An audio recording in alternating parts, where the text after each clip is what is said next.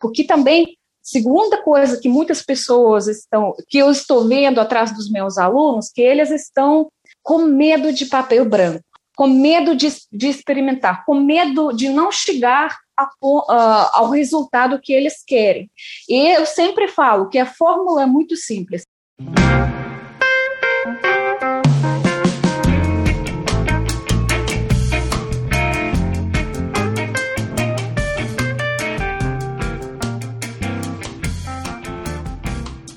Muitas pessoas se dedicam ao desenho e à pintura com o objetivo de se tornarem artistas em tempo integral. Mas muitas questões surgem durante o caminho.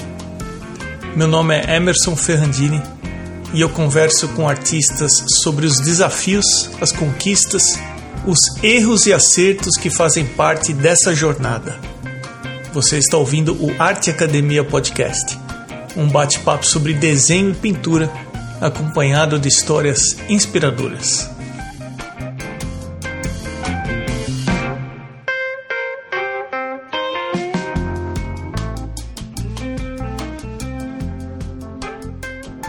Catarina ou Ecaterina?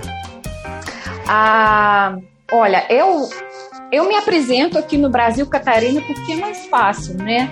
Que Ecaterina é poucas pessoas conseguem de falar e normalmente enganam, né? Catarina, seja bem-vinda ao Arte Academia Podcast. Obrigada, Emerson. Obrigada pelo convite.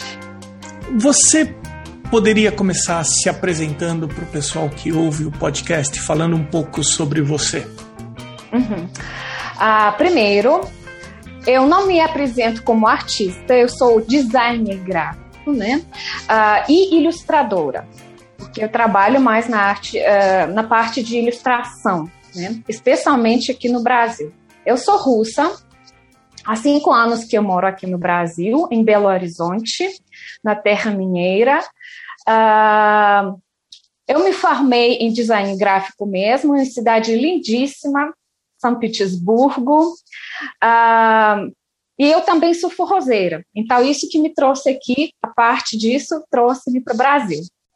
Eu não sei se tenho que apresentar mais alguma coisa. Ah, eu acho que coisa importante uh, que eu sou uh, urban sketcher, né? Eu, eu, faço parte do movimento da Urban Sketches do Brasil e minha honra que eu passo parte de um dos administradores dessa monte de pessoas né, que estão fazendo e dando vida para esse movimento aqui no Brasil. Eu acho que foi dessa forma que eu cheguei até você. Porque Pode ser. Uhum. É, semanalmente eu recebo indicações de artistas para chamar para o podcast. E eu cheguei num ponto que eu já perdi quem indica quem, quem, qual pessoa indicou tal artista. Aí eu entrei no seu perfil e primeiro eu tenho uma curiosidade para saber é, um pouco de você, da, da, da, sua cultura, que você está morando no Brasil, como você comentou há cinco anos, e aí eu vi aqui no seu perfil técnicas diferentes, como marcadores, como aquarela. Eu acho que história longa, eu tenho que voltar cinco anos atrás e falar um pouquinho como isso começou, tá? Uh, primeiro, quando a pessoa se muda para outro local, né, para outra outro mundo praticamente para mim, né? Outra língua, cultura, tudo é diferente, né? A pessoa tente se achar em coisas, né, que é mais de coração, né? Por quê? Porque é, no momento quando eu me mudei para o Brasil, ah, eu já falava português, mas não é tão fluente como eu queria, né? Então eu tinha dificuldade. Mas sem ah, ah, sem uma ação, né, conexão com outras pessoas, comunicação com outras pessoas é muito difícil. E deu uma parada no meu trabalho como design gráfico, porque eu me mudei. Alguns meus clientes queriam trabalhar só pessoalmente, não queriam mudar para trabalho online, né? E meu marido, que é brasileiro, né, deu um sossego para mim, né, fazer o que eu gosto né? E eu voltei para a raiz, eu voltei para desenho. E eu comecei a uh, uh, procurar pessoas na internet, né? Artistas aqui no Brasil. E assim eu cheguei com o. Raro de Oliveira, o meu pai no Urban Sketchers, né? E, e ele falou: Catarina, por que você, morando em Belo Horizonte, não faz parte desse grupo? Inclusive, é, no momento não tinha grupo ativo. Então, eu tomei essa parte de organização e juntei com manos em volta de mim pessoas que também estão com essa cabeça louca de desenhar, de observação, tudo isso, né?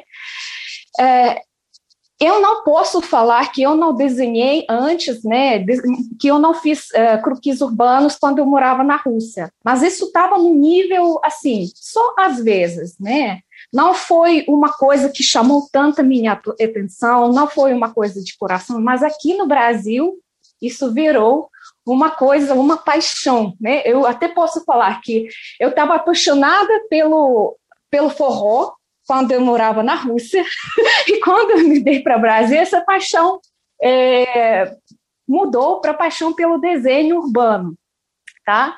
E assim eu estou continuando né, nesse, nesse, nesse movimento, inclusive a gente fez no 2019, aqui em Minas Gerais, encontro na Cianão de Urban Sketches do Brasil. Então, nós juntamos quase, eu acho que mais do que 300 pessoas em Ouro Preto, organizando esse evento. Então, por isso, é, pessoas com quem eu falo, né, com quem eu tenho contato são mais dessa área, né? Que deu outra vida, outro destino na minha vida. Tá? Porque antes eu falava, eu sou design gráfica, agora eu falo, ou eu sou sketcher, ou eu sou ilustradora, porque é mais aumenta, como é, ampliou, né, a área onde eu trabalho. Eu acho que uma parte compensa a outra, né? Quando você tem na mão várias ferramentas, eu acho que melhor, né? Eu sou designer gráfico e sou ilustradora, sketcher, que é uma coisa, acho que até virou na moda, né, atualmente. Vale comentar que o Raro de Oliveira já foi entrevistado aqui no Arte Eu Academia sei. Podcast. é isso. Agora, ouvindo você falar, uhum.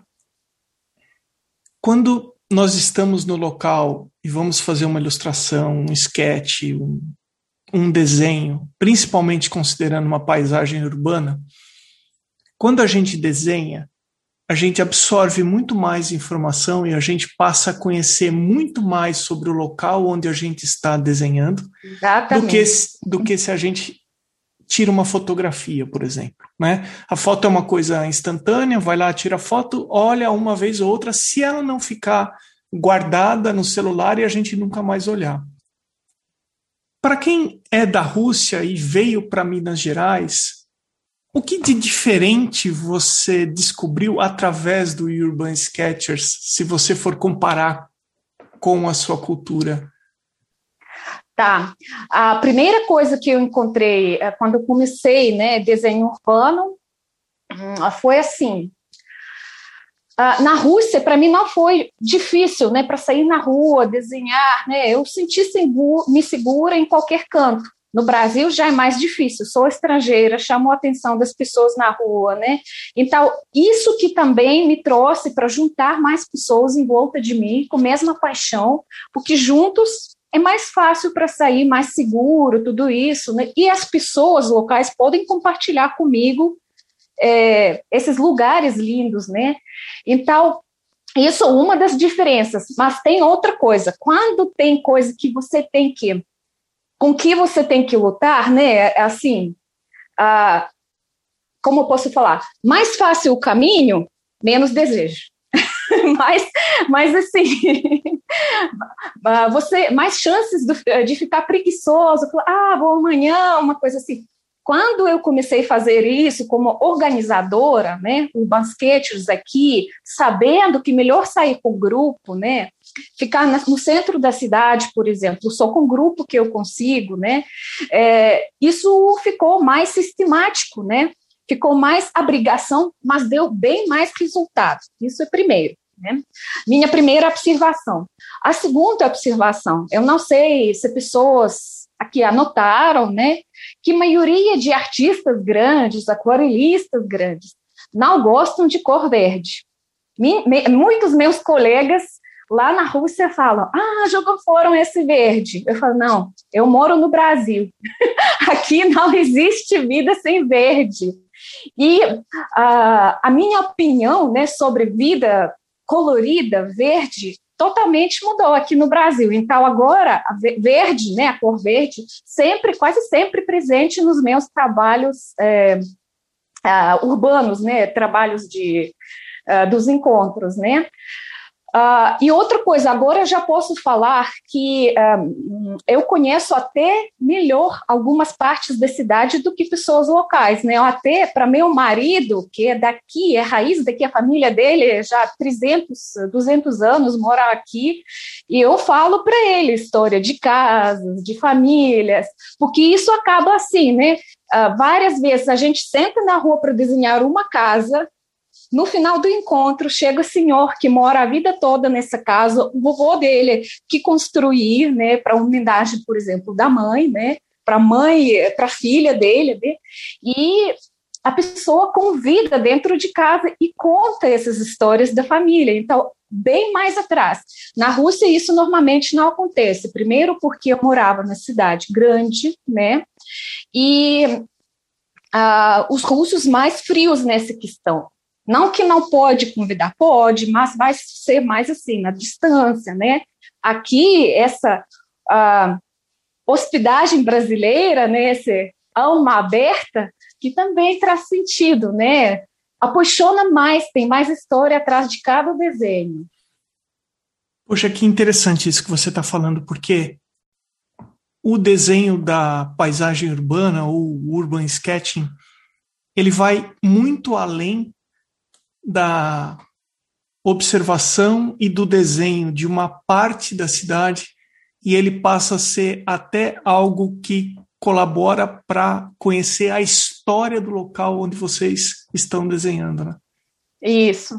E falando sobre fotos, né? A foto é um momento só, mas quando você desenha uma hora, duas horas, é, você até olhando no, no, desenho, que pode ser que você acha que não aconteceu, não ficou bom, né? Mas você lembra o que foi durante essa uma hora, duas horas, quando você desenhou, quem estava em volta de você, né? Eu tenho um desenho que eu estava fazendo, que eu fiz no aeroporto de São Paulo. E eu estava sentada num, numa cafeteria, né, entre voos, e decidi, ah, eu vou desenhar pessoas, treinar pessoas no bar onde eu sentava, no, no lanchonete. E quando eu desenhava, pessoas que estavam na frente de mim pareciam, ah, não sei como em português, spires. Spires, como é? Espionados, eles eram observados por você? As pessoas na minha frente, o que eu percebi eram é, dois homens bem chiques no bar, meio assim, meio simples, mas todos vestidos de termos chiques, falando como uma mulher, também bem chique, mas eles falaram de negócio de milhões de dólares. e foi, eu peguei conversa dele, assim, para mim parecia que eu estou percebendo na minha frente pessoas que estão é, fazendo uns negócios muito assim estranhos, né? Mas eu desenhei eles e até senti que eu estou em perigo, que eu estou observando essa conversa, né? Mas o desenho ficou assim, tipo simples, é, olhando nesse, nesse desenho você não percebe essa história atrás, mas cada vez quando eu olho nesse desenho eu lembro essas pessoas, eu lembro essa conversa deles de milhões de dólares, essa negociação, negociação muito é, de alto nível, né? É, provavelmente algumas pessoas estão viajando, né? Alguns é, businessmen, né? E decidiram tomar cerveja no aeroporto e conversar, né? Sobre negócios dele. E eu peguei essa conversa e eles na frente, né? E uh, como eu sou designer, né? Eu uh, muitas vezes eu coloco lettering, né? As letras nas minhas imagens, né? E isso também traz mais história mais rica, não sempre necessária, né? Mas naquele caso eu decidi colocar alguns bubbles, né, como essa história de conversa deles, e bem legal, né? Você comentou no começo que você é designer e ilustradora. Uhum. Quais são as suas atividades hoje em dia? Como que você divide o seu tempo e o que, que você tem feito? Tá, aqui eu tenho que falar que Brasil Urban Sketcher, é, Urban Sketchers deu uma outra oportunidade para mim. Né? Ah, antes da quarentena eu viajava muito e eu vi algumas coisas, assessores, né, produtos para artistas que eu queria trazer para o Brasil. Né? Eu comprava penseis, estojos, uma coisa assim, godês fora e pensava, por que no Brasil não tem isso? Porque no Brasil artistas brasileiros não têm uh, acesso para essa coisa de boa qualidade. E uh, ainda antes do que eu me mudei para o Brasil, eu já fazia sketchbooks, eu fazia cadernos com papel especial. Esse negócio de uh, encontrar com artistas, com sketches, trouxe ideia que tem necessidade no mercado brasileiro criar uma coisa dessa, né? E ah, quase desde o começo, quando eu me mudei, eu comecei a fazer esses eh, cadernos por encomenda, com papéis, papéis profissionais, né? E eu criei uma marca que se chama Arskidbook, é uma loja virtual onde eu vendo cadernos para artistas, né? Ah, com vários papéis que não encontram no mercado, né? É, é, depois eu achei ceramista que cumpriu essa ideia de fazer godês para aqui no Brasil, né? Em vez de trazer de fora, virar muito caro, né? Pensar nesse aspecto, é, eu dei chances para chance para alguns artistas, artisano, artisãos, né? Uh, trabalhar comigo, né? Porque eu tenho chave para esse mundo de artistas. Inclusive, eu posso mostrar como usar, né? Esse, esse é, cadernos, né? Que papel eu posso sugerir, sugerir papel, tudo isso, né? Então, meu dia a dia na verdade, é parte, é trabalho com essa marca, né? Não sei, eu até posso mostrar para vocês Kidbook, só um minutinho. Primeiro, eu tenho um caderno aqui, vários cadernos que eu fiz, né? Por exemplo, esse aqui é o meu caderno atual, e eu transmito esse amor pelos cadernos, né? pelos sketchbooks. E aqui papel é 100% algodão, que raramente encontra, né? Formato que eu mesma queria fazer para mim. E eu faço aqui botânica, que inspira muito a minha alma aqui no Brasil. E quando eu cheguei, foi a primeira coisa, não é desenho urbano, é botânica que eu fiz no começo, né? Mas para relaxar, porque quando eu estou no estresse, para mim é a primeira coisa que eu faço. Mas falando da sketchbook, o que foi, por exemplo, a gente, é, eu inventei alguns godês, eu não sei se dá para ver. Eu fiz um esboço é, de godês que eu gostaria de fazer, é, é, inclusive estão inspirados na roça mineira, né? Casinhas de ouro preto, é, Museu de Inconfidentes, né?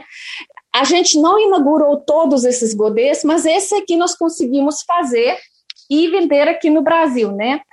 E, por exemplo... Quem, esse... Então, desculpa interromper, hum. Catarina. Uh, Para quem então está acompanhando e ouvindo o podcast, se você quiser conferir os sketchbooks que a Catarina produz, o endereço é www.ah AH, uhum, sketchbook. Ah, isso, aquela expressão do A, AH, sketchbook.com.br. Desculpa, BR, Catarina, tá. siga em frente. Não, tudo bem. e esse aqui, por exemplo, né, a gente começou a inventar portas pincéis, né? Eu faço um desenho no sketchbook, é, eu faço uma, um projeto para minha ceramista, para ela compreender como fazer, e ela está criando essas peças para mim, né? Não sei também se eu vou conseguir, mas eu acho que uma eu vou conseguir mostrar para vocês. Por exemplo, esse porta-pincel, inspirado também na casa da Roça Mineira, né? Eu desenhei e depois, só um minutinho, ela fez essa peça em cerâmica. né? É uma coisa que, que faz é, o canto de artista mais aconchegante, né? Que tem utilidade e também beleza atrás, né? Então, assim, a gente trabalha com muitas coisas, né? Uh, e, na verdade, o que acontece? Você sempre sonha do seu negócio, né? Ser artista, cumprir suas ideias, mas acaba quando você conseguiu isso, né? Acaba que o dia inteiro você tem que falar com clientes, você tem que ir ao correio, você tem que ver o site, você tem que resolver problemas, falar com uh, fornecedores, né? E acaba que nem cinco minutos sobra para arte mesmo. então, então, é isso que é pena, que eu, eu gosto de desenhar, eu gosto de fazer isso, uh, trabalho no mesmo tempo como designer gráfico, né? Eu até agora, eu tenho clientes na Rússia, tenho clientes aqui, uh, acaba que eu faço um pouquinho de tudo, né? Mas no final do dia, eu já me obriguei a sentar e trabalhar um pouquinho uh, na parte de pintura, na parte de desenho, né? Às vezes ficar na distância desse negócio, né? Porque nada vai parar, se eu vou, vai, vai faltar uh, uma hora, né? Se eu vou ficar assim em volta de arte para uma hora, né? Eu acho que cada artista vai falar que isso é muito importante crescer e é muito importante sempre treinar e não parar, né? Olhando aqui o seu Instagram, eu lembrei do episódio com a Eliane Federzoni, uhum. que trabalha bastante com marcador. Uhum. E ela comentou comigo que uma boa parte das, do público que acompanha o trabalho dela vem da Rússia. Hum. E aí eu olhei aqui no começo do seu Instagram e tem marcador também. Existe alguma coisa relacionada ao uso do marcador na ilustração, especificamente na Rússia? Uh, eu vou falar o que eu percebo, né?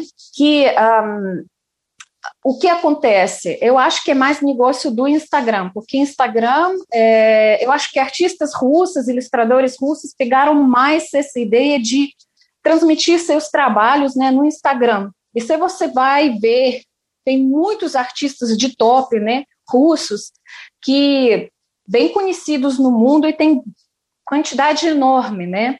E na época, quando o Instagram começou, né, esse negócio de, de ficar famoso, muitas pessoas entraram lá, né, para criar seus perfis, uh, ficou super na moda desenhar com uh, marcadores, porque é, é um material praticamente novo para ilustradores, porque uh, antes, né, não sei, cinco, seis anos atrás, quem usava mais marcadores eram arquitetos, né? Arquitetos ou designers de objetos, né?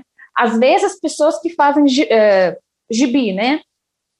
Mas eu acho que alguém pegou esse instrumento novo, né? Essa, essa ferramenta nova e começou a fazer né, esse negócio é, ilustrações, né, mais retratos, ilustração de dia a dia, né, mesmo croquis urbanos com marcadores. E como a maioria das artistas mais conhecidos no Instagram eram russos, porque eles compreenderam mais do que o pessoal da Europa, né, pegaram essa moda de, de artistas mesmo, né, é, divulgar seus trabalhos uh, no Instagram.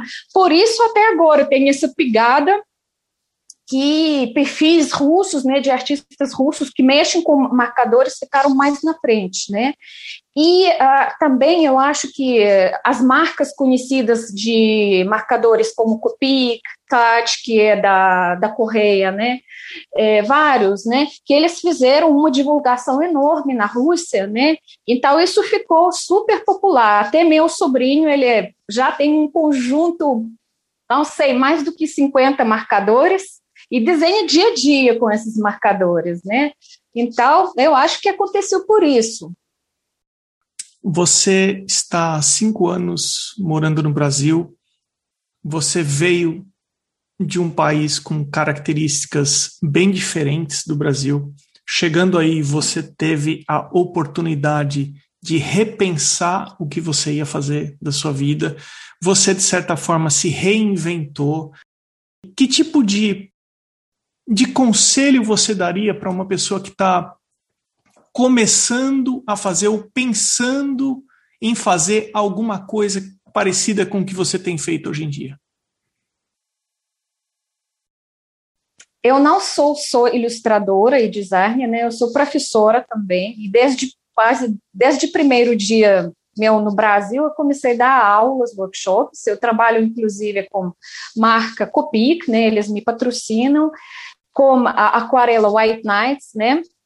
A Noites Brancas, que é nativo da Rússia, com Hanimulha, né? São três companhias com quem eu trabalho. E uh, o que eu estou vendo atrás dos alunos que chegam primeira vez para aprender, que eles estão pensando nos materiais, eles querem quer pegar tudo chique, tudo caro, mas é de topo de nível. É, inclusive, como eu faço cadernos, né? Às vezes uh, chega a pessoa que tem zero conhecimento, mas já quer sketchbook com papel mais caro da linha, né? 100% algodão. E eu sempre, até, até que mais grana para mim, né? Mais lucro para mim se a pessoa encomenda. Mas eu falo, você não precisa deixa isso, material é, não sei, décima coisa que você tem que preocupar. O que você tem que preocupar é ver nesse mundo uma coisa, né? Treinar seu olhar, e aproveitar, porque também segunda coisa que muitas pessoas estão, que eu estou vendo atrás dos meus alunos, que eles estão com medo de papel branco, com medo de, de experimentar, com medo de não chegar a, uh, ao resultado que eles querem. E eu sempre falo que a fórmula é muito simples. Esquecer do resultado e aproveitar o caminho, porque arte vai acontecer só se você curte esse caminho né? Desenvolvendo sua arte, né? Às vezes, em maioria das vezes, eu acho que a maioria dos artistas vão falar que no começo do trabalho eu não sei o que eu vou receber no final. Eu sou solto, né? Eu solto mão, eu solto cérebro, eu curto o momento, né? Às vezes tem essa ideia, mas eh, uma ideia no, no começo, mas ela provavelmente acontece do outro jeito que você nem planejava, né? Então, importante aproveitar esse caminho. Só assim vai conseguir se virar, né? Um artista, um ilustrador, né? Uma coisa assim. Aí outra coisa que eu também eu vi, ouvi esses dias de uma minha amiga, grande ilustradora também lá da Rússia, que ela falou que é muito importante visualizar coisas boas, né? Ir ao museu, né? Ouvir música boa, né? Uh, se inspirar nas coisas que merecem ser capturados no tempo, né? Isso é a terceira coisa que eu posso recomendar, especialmente agora na quarentena. Eu acho que muitos museus chegaram a esse ponto quando você pode visitar museu lá na França, lá na Holanda, né? Através de internet, né? Eles fizeram um sucesso com isso, porque antigamente eu nem fazia isso, mas agora eu fico surpreendido com essas coisas. E tem muitas palestras de, uh, de pessoas, né? que conhecem cultura, que conhecem arte, e eles falam né, sobre arte da, da Van Gogh, né, o que está atrás disso. Uh, recomenda, por exemplo, uh, artistas né, que aconteceram no momento, que fizeram um, um uh, sucesso, por exemplo, nos últimos anos. Isso tudo é muito importante. Tá? Assim você vai achar seu próprio caminho, seu próprio destino, né? não repetindo os outros. Falando em importante, tem alguma coisa que eu não te perguntei que você gostaria de comentar? Ah, eu vou falar de duas coisas. Primeiro, como eu já falei, eu acho que é muito importante para nós visualização, né? O meu problema, né, que eu não sei o que eu quero.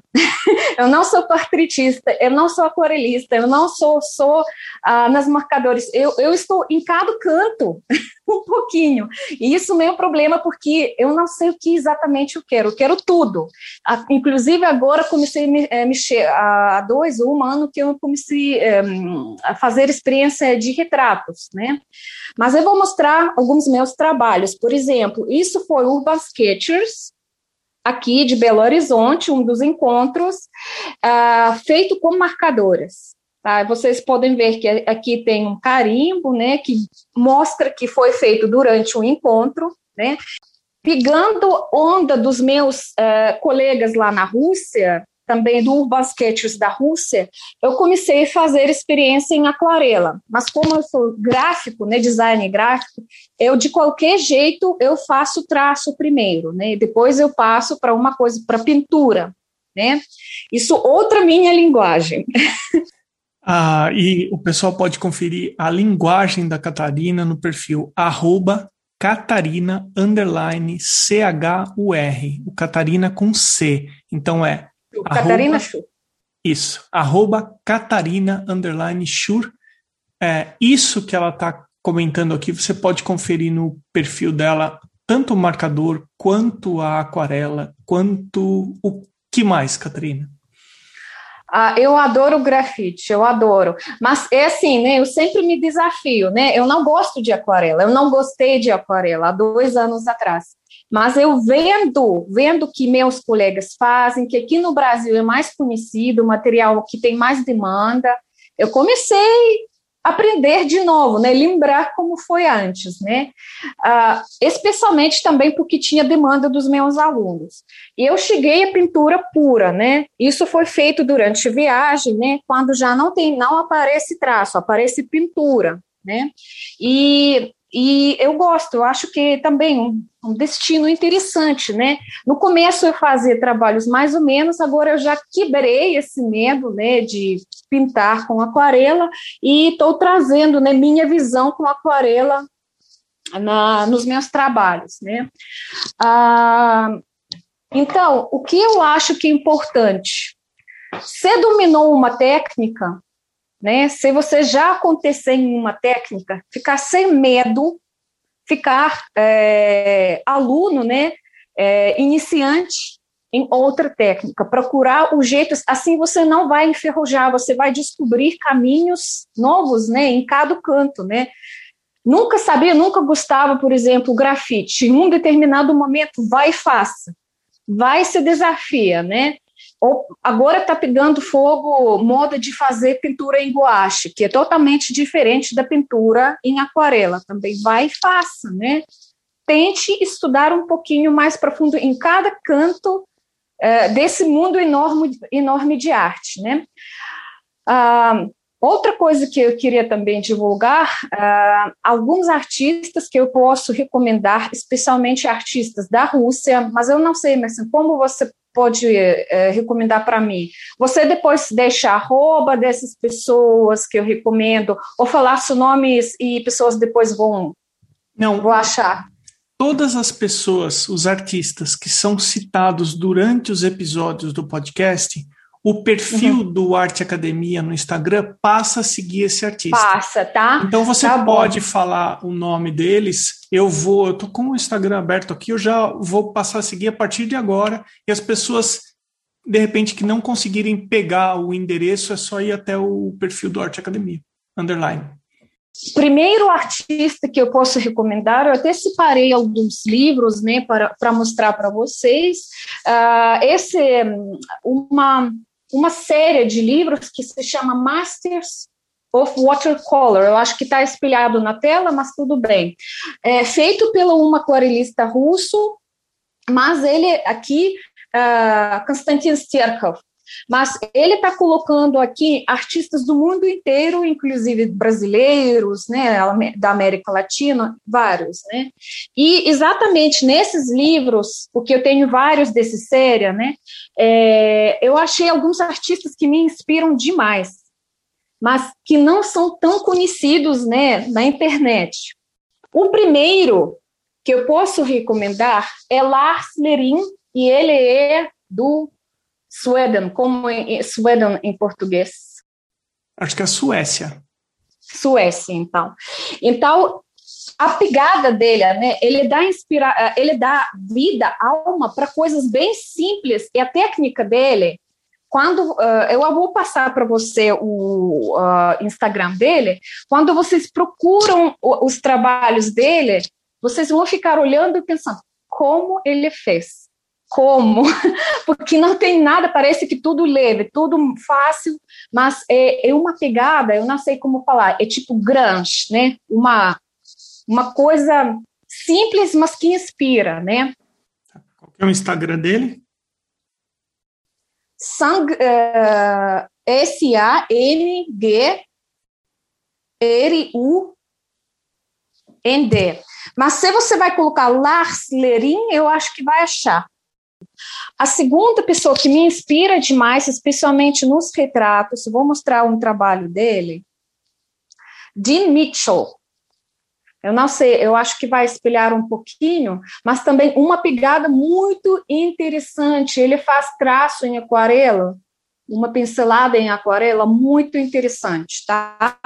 É, também o arroba dele de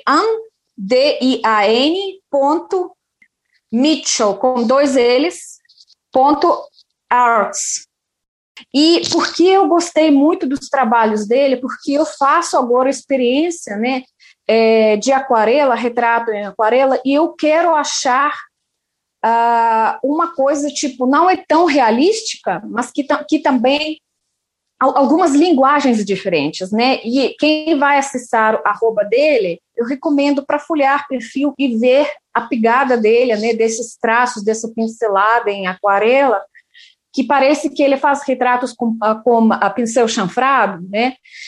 Sem detalhamento, mas excelente, né? Uma, uma linguagem que eu nunca vou, uh, olhando o trabalho dele, falar que é outro, arti outro artista, tá? Agora vamos passar para artistas russos, né? Porque eu acho que é importante o que eu posso trazer para pessoas que estão assistindo. Eu passo só alguns nomes das pessoas que me inspiram no momento. Tem uma artista que uh, ela é mais ilustradora, né? Também professora. Ela mora na no uh, no Baikal, né? A Lagoa Baikal. Lago Baikal, que é maior do mundo, né, mais profundo, uh, e o nome dela, Nastya Kardashova, ela mais conhecida como Crepiva, tá? O arroba dela, K-R-R, A-P-P-I-V-A. E uh, perfil dela, né, também vai espelhar um pouquinho, e os trabalhos dela é bem, uh, assim, ela coloca tanta imaginação que dá para trás de trabalhos dela ver que ela tem uh, um mundo diferente por dentro, né? Uma, umas fábulas que ela está criando, as letras que ela também está colocando na, na, nos trabalhos dela, né? E também ela trabalha nos kidbooks, que também, às vezes nos kidbooks, às vezes no digital, então ela domina várias técnicas, né? E é bem interessante ver a linguagem dela. Uh, outro artista que uh, da mesma cidade onde eu nasci, cidade se chama Perm, é, pode ser considerado como Belo Horizonte da Rússia, também montanhas, tá? Uh, o nome dela, Olga Peskova. A roupa dela, O-L-K-A, underline, Peskova, com uh, C, né? Porque eu gosto dos trabalhos dela porque é tão solto, é tão louco. Olham que leveza e que coragem ela tem. Super solto o trabalho dela. Super solto e ela não faz traço, ela, ela vai direto com, uh, direto com a cor que ela está sentindo, mancha é. E, e estou sonhando que um dia eu vou conseguir fazer plené junto com essa moça, tá? Outro que eu posso recomendar, que acho que também é bem conhecido aqui, não é russo, ele é peruano, é Nicolas Lopes, eu acho que a maioria de vocês conhecem ele. É, é isso mesmo, nicolas.lopes.art. É essa pegada dele também, ele, ele trabalha só com uma cor, mas vira uma mistéria, né? No final, a gente tem uma mistéria quando a, a, acontece alguma pisagem no rosto, uma coisa assim. É, segunda, ah, mais uma pessoa que me inspira também, mais ou menos nesse jeito, que trabalha na, na, quase na mesma técnica, o nome dela é Dasha Rubina. Ela é pouco conhecida, poucas pessoas conhecem, né? Elas são pessoas da área de arte, mas quando eu olho trabalhos dela, eu penso, meu Deus, como ela conseguiu? Porque ela faz trabalhos enormes, ela mora no sul da Rússia, e uh, parece que, sabem, que fotografias de começo do, do século XX, do final do século XIX, com uma alma diferente, né? E no mesmo tempo tem também essa pegada de grunge, de uma coisa assim imaginária, né? Outra pessoa também que mexe já na parte de desenho, mas assim, hum, eu acho que ela faz com pastel, com lápis de cor, uma coisa mais seca, tá? O nome dela é Ana uh, Vladimira Lavrova. Hum, fácil esse aí. É fácil demais. Então, isso é arroba dela, Ana, underline, VL, underline, A. E uh, ela também não é muito conhecida, mas eu fico super inspirada nos trabalhos dela, porque também parece que realístico, mas também tem uma pegada decorativa em tudo que ela faz. E ela faz também uh, não só desenho urbano, não só paisagem, ela traz também ah, por exemplo, natureza morte em casa, flores, tudo isso. Então, a linguagem dela, a, os objetos que ela desenha são diferentes, né? E eu estou seguindo ela já há muito tempo e estou vendo evolução da pessoa, que ela também desafia, ela não para no momento onde ela está. E, no mesmo tempo, tem ah, um estilo próprio, tá? Ah, outro também, um... Uh, portretista, né, retratista russo, que trabalha também é, mais em desenho, né? O nome dele, Raman Pankov, o arroba dele é esse aqui, Pankov, Roman, Pankov, arte, é, dois A, tá? E os trabalhos dele, eu vou, vou só mostrar a página inicial do Instagram, né? É, eu adoro quando você olha, parece que isso é digital, mas isso é real. isso é trabalho com grafite, com carvão, no papel colorido, e quando você olha, você nem percebe que isso é, e acho que isso é riqueza dos desenhos deles, nos trabalhos dele, que eu acho que isso é alto nível quando a pessoa pensa que isso é digital, mas isso não é digital. E quando você pensa que isso é real e isso é digital, né? Então, é. Eu acho que principalmente isso. Não vou passar mais, porque acho que já é bastante experiência, tá? É... Legal. Eu acho que todos os que você citou já estão. Eu acho que eu já estou seguindo. Eu acho. Mas, assim, se você puder fazer a gentileza de enviar a lista para mim, é, e aí eu atualizo o perfil do, do Arte Academia.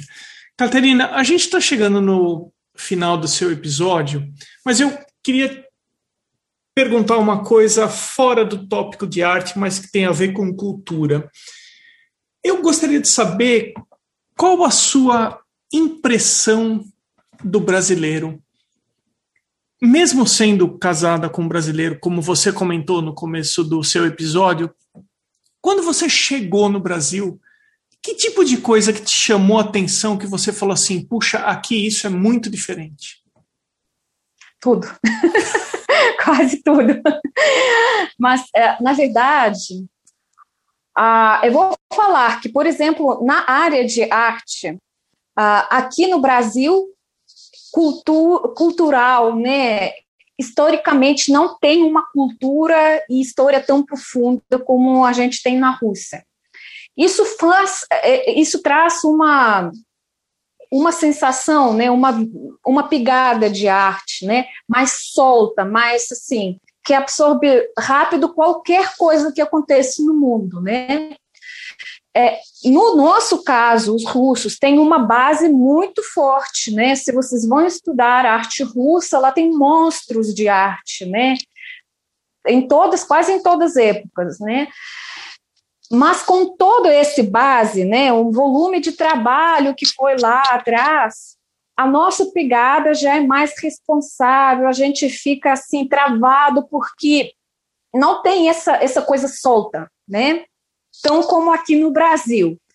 É, por isso, eu acho que essas duas coisas têm que se juntar em um momento, né? Uma base forte que a gente tem na Rússia e uma alma solta como aqui no Brasil, né? Porque essa liberdade, como muitas pessoas estão sentindo, é, é, muito valorizado, né? Mas mesma coisa, história cultural, como eu já falei, né? Ver nos museus, tudo isso, estudar um pouquinho atrás das épocas, né? De arte, de pintura, tudo isso é muito importante, né? Então, vai completar e fazer uma arte bonita quando tem duas coisas atrás. Eu acho que nessa questão, Brasil e Rússia pode ter uma, uma base boa para fazer essa amizade cultural, né? A outra coisa que eu também que chamou a minha atenção, mas não é do primeiro dia, quando eu já comecei a fazer uh, aulas, né? Quando eu comecei a uh, encontrar mais pessoas né, que querem entrar na, na parte da, de arte, que querem, que já trabalham na arte, né? Que brasileiros não sabem e não, eh, não, uh, não aceitam crítica. Mas principalmente não porque não aceitam, aceitam, mas não sabem criticar. É, isso me, uh, não me ajudou na parte de estudar língua, por exemplo. Qualquer coisa, qualquer erro que eu falo, o brasileiro sempre vai sorrir e falar: que lindo! que lindo que você fala, não tem erros, não tem nada. Mas eu sei que tem. Graças a Deus, meu marido, ele é muito crítico, ele nem nessa questão não é brasileiro. Ele me corrige a cada momento, né? Então, em um, em um jeito, né? Isso é bom porque uh, você não fica assim chateado com o negócio, né? Que, alguém não, não, ah, pessoas não te criticam, então você fica com essa vontade de trabalhar, né? De, de falar, né? Isso não para. Porque se fosse do outro jeito, né? Pessoas falariam para mim cada vez, ah, você não fala certo, eu até ficaria mais quietinha, né? Não praticava tanto a língua, mesmo a arte, né? Mas às vezes crítica construtiva é muito importante é muito importante para crescer. Isso eu vi e lembro até agora, do primeiro meu workshop, eu acho que foi em Curitiba, quando meninas, depois da. As, as minhas alunas chegaram depois do, da aula e falaram: Você é bem diferente, você fala tudo na cara. Brasileiros não falam isso. e, e, e, falaram em sentido que não é que isso ruim, falaram que isso no sentido bom, né? Então, eu acho que tem que também variar um pouquinho essa questão, ficar agradável, mas dar crítica, né? Eu acho que é importante. Da mesma maneira que você mora num outro país, eu também moro num outro país. E uhum. eu percebi como o brasileiro se comunica de forma indireta quando eu uhum. saí do país e eu passei a conviver com o americano que eu entendo uhum. que assim como o russo, ele tem uma comunicação uhum. muito mais direta e muito mais objetiva. É. O brasileiro é. tende a levar as coisas muito mais para o pessoal do que ele deveria uhum. levar. Às vezes, se você é, faz algo é. direto, um comentário direto, isso não está se relacionando com a pessoa, mas com a situação em si. Uhum. Então, eu acho que talvez o brasileiro é. evite a comunicação direta porque ele tende a levar muito para o pessoal às vezes. É. Eu vou falar que como design gráfico eu tenho no momento um, ou acho que passou já esse, essa minha encomenda, um projeto com que eu trabalhei e eu deveria saber do cliente em que hora a gente tem que se encontrar. Eu recebi um e-mail desse tamanho, e a única coisa que ele falou com tudo isso, que a gente tem que se encontrar às duas horas na quinta-feira. então, é isso que eu falo, que às vezes ser direto, né, falar direto, isso não é grossura, isso economizar tempo e, e, assim, às vezes isso é bom. Eu até aprendi esse jeito brasileiro, agora falo, falo demais. Mas no trabalho eu prefiro assim, economizando o tempo, né? Catarina, eu tenho que diretamente, então, te agradecer pelo tempo que você separou para atender o podcast. Muito obrigado. Obrigada pelo convite. Obrigada muito e espero que o que eu falei mais ou menos vai dar um conhecimento, né? Vai, vai ser uma coisa interessante para pessoas que assistiram, né? Vamos desenhar. o Arte Academia Podcast possui uma campanha no site Apoia-se, apoia.se. Os apoiadores são importantíssimos para que esse projeto continue acontecendo. Eles foram até o arteacademia.com.br, clicaram em podcast, depois em apoie o podcast. Os apoios são a partir de 10 reais mensais. Considere ser um apoiador também do Arte Academia Podcast. A seguir, o endereço no Instagram dos atuais apoiadores. Irmigar desenha Pellegrini Ivana, Mônica Mendes Artista, T. Costa Arte, Sérgio underline Fuentes underline Ilustra, Rogers.artist, Duarte underline Vaz underline, Mário Sérgio Freitas, Amanda underline Novas underline Arts, Patrícia underline PV, A.casa.a1, Janaína Ângelo.arte, Arte Gravura, maridelmonte.arte, Beatriz underline Lima underline arts, msouto.arte, Vinícius Mendes arte, Van Kasberg. Você pode também ser um apoiador anônimo e eu agradeço aos que optaram por apoiar dessa forma. Tem episódio novo do Arte Academia Podcast sempre às terças-feiras, às 21 horas e 21 minutos.